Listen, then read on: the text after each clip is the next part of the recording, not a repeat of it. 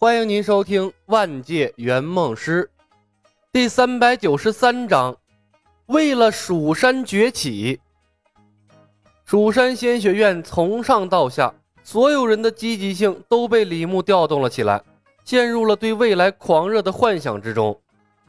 弓箭是现成的，李牧要求冯公子携带幻影之弓的时候，便有意在诛仙世界打造一支纯远程的军团了，所以。建院之初，武备库内便存储了足够多的弓箭。散会后，所有的学生配发了专属于他们的弓箭套装。在幻影之弓的加持下，每一个学生都在兴致勃勃地体验剑之穿墙如无物的神奇剑术。而后，他们迅速爱上了迥异于主流修仙界的装备，乐此不疲地射箭，并相互交流经验。曾书长等人的眼光比普通学生长远，比起剑术，他们对李小白的法术更感兴趣。会后，他们找到各自的镜像体，进行了细致的切磋和研究。结果发现，镜像体的攻击力和掌握的道法道术和他们一模一样，思维模式也和他们近乎相同。和战斗力翻倍这样的强悍效果比起来，一碰就碎这个弱点简直可以忽略不计。而且这些镜像体竟然存在了一个时辰才消散在空气中，一个时辰听上去很短，但已经相当恐怖了。修行界两人斗法，很少有能超过这个时间的。最关键的是，接连对三千多人使用了两次超大型的仙术，李小白看上去竟然没有多大损耗，这让他们对李小白的境界有了新的认知。小白师兄的境界应该都超过师傅了吧？曾叔叔感慨道。所有的老师都失去了记忆，哪怕曾书长和他长得很像，他也没敢贸贸然认爹，折中认老曾当了师傅。不然的话，等大家恢复了记忆，万一弄错了，多尴尬啊！我不如他。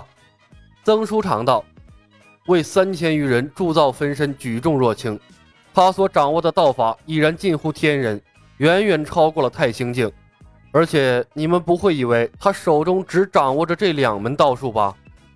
我大概明白为什么失忆狂魔不敢对小白师兄下手了。野狗道人看着教学楼的方向，怅然叹息，解开了一直以来藏在心中的疑惑。众人皆沉默。蜀山派若有如此强悍的道术，为何又会分崩离析，最后落魄到只留下小白师兄和冯师妹两人支撑？焚香谷的新一奇怪地问：“木秀于林，风必摧之。”曾书长以一副过来人的口气肯定地说道：“当一个门派强大到需要众人仰望，就会被群起而攻之。况且世间又有几个李小白？修行到他那般境界，恐怕需要超高的资质和悟性吧？即便是我这般年纪，修行九天玄经，也不过才修到了上清境。”连太清境都难以触及，如果蜀山派多是我这样的庸才，被群起而攻之的时候，难免会分崩离析。人外有人，天外有天，河阳城外的失意狂魔，又何尝不是另一个李小白式的天才？曾书长一番话，狠狠地戳中了众人的心窝子。连曾书长都自诩庸才了，那他们又算啥呀？里不如李小白，外不如失忆狂魔，这他妈一把年纪都活狗身上了。大家不必妄自菲薄，李小白应该是万年不遇的修行天才。通常这样的天才都是应运而生。他此番创建蜀山仙学院，应该担负着中兴蜀山的使命。我们能协助于他，应该以此为荣。曾书长道：“我们修行不如李小白，可能跟典籍缺失有关。如今我们重归蜀山派。”派内典籍又对我们不曾藏私，终有一日，等我们恢复记忆，精研蜀山派典籍，道术或许能赶上小白。师叔教训的是，众人拱手称是。新三笑道：“我呀，我不求赶上小白师兄，能有他一半的道行，我做梦都能笑醒。”众人哄笑。曾书长摇摇头说道：“蜀山仙学院是根基。”外人可能不希望看到蜀山派重新崛起，失忆狂魔可能就是曾经蜀山的敌人，而随着我们发展壮大，敌人会越来越多。今日小白动员全校师生，便是在为以后做准备。但如今学员多是普通人，小白道术再高，也难免会顾此失彼。仙学院发展前期，还需要我们拼尽全力保驾护航啊！师叔所言甚是。野狗道人笑道：“虽然我失去了以往的记忆，但在我心中，仙学院就是我的家。我喜欢那些朝气蓬勃、尊我为师长的学生，我绝不允许外人破坏这份美好。我也是。”曾叔叔迷恋地看着不远处背着弓箭、三三两两嬉笑打闹的妹子们，悄无声息地握紧了拳头。这是独属于他的净土，也是他新生命的开始。哪怕豁出性命，他也要守护这里，守护这些青春靓丽的妹子。曾书长等人被李牧震撼，一个个暗暗发誓，要为蜀山仙学院抛头颅、洒热血的时刻。青云山通天峰玉清殿内，文秀焦急地向道玄诉说峰回峰上父子双失踪的惨案。道玄师兄，事情就是这样子了。河阳城距离青云山不过半日路程，舒长一天一夜却还未回归，我担心他是不是像叔叔一样出什么事儿了。文师妹，关心则乱。道玄不以为意，笑道：“哈 哈，正如你所说。”河阳城距离青云门如此之近，曾师弟的修为和我相当。若能把我青云门一脉首座困住，我青云门也枉为正道领袖了。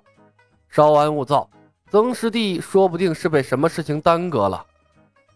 道玄师兄，舒昌父子二人失踪，都跟河阳城的仙学院有关啊！那蜀山仙学院的宣传页都散到青云山脚下了，掌门师兄都不准备探查一番吗？万一是魔教所为呢？道玄低头看着手里的传单，沉吟了片刻。通天峰弟子要为七脉会武做准备，脱不开身。文师妹，你着人去通知苍松师弟，让他派人去调查这所谓的蜀山仙学院吧。文秀回道：“多谢道玄师兄。”道玄看了眼文秀，说道：“文师妹，我看这蜀山仙学院虽然形势张扬。”但针对的乃是普通百姓，虽然有损修道者颜面，但像江湖骗子多过于魔教，以他们的手段留下曾师弟的可能性不大。若寻不到曾师弟，你们可往空桑山一行。空桑山，炼血堂遗址空桑山。道玄点点头，正是那里。数月前，我收到了焚香谷的一份传书。有魔教弟子在空桑山万福古窟出没，我已派小徒萧逸才前去探查。本想等拥有了确切消息再和大家商议。既然你们执意要下山，便索性前往空桑山一趟吧。宗师弟前往空桑山的可能性要远大于这劳什子的蜀山仙学院。青云门的首座们都拥有迷之自信，自始至终就没把这突然冒出来的学院放在眼里。本集已经播讲完毕，感谢您的收听。喜欢的朋友们点点关注，点点订阅呗，谢谢了。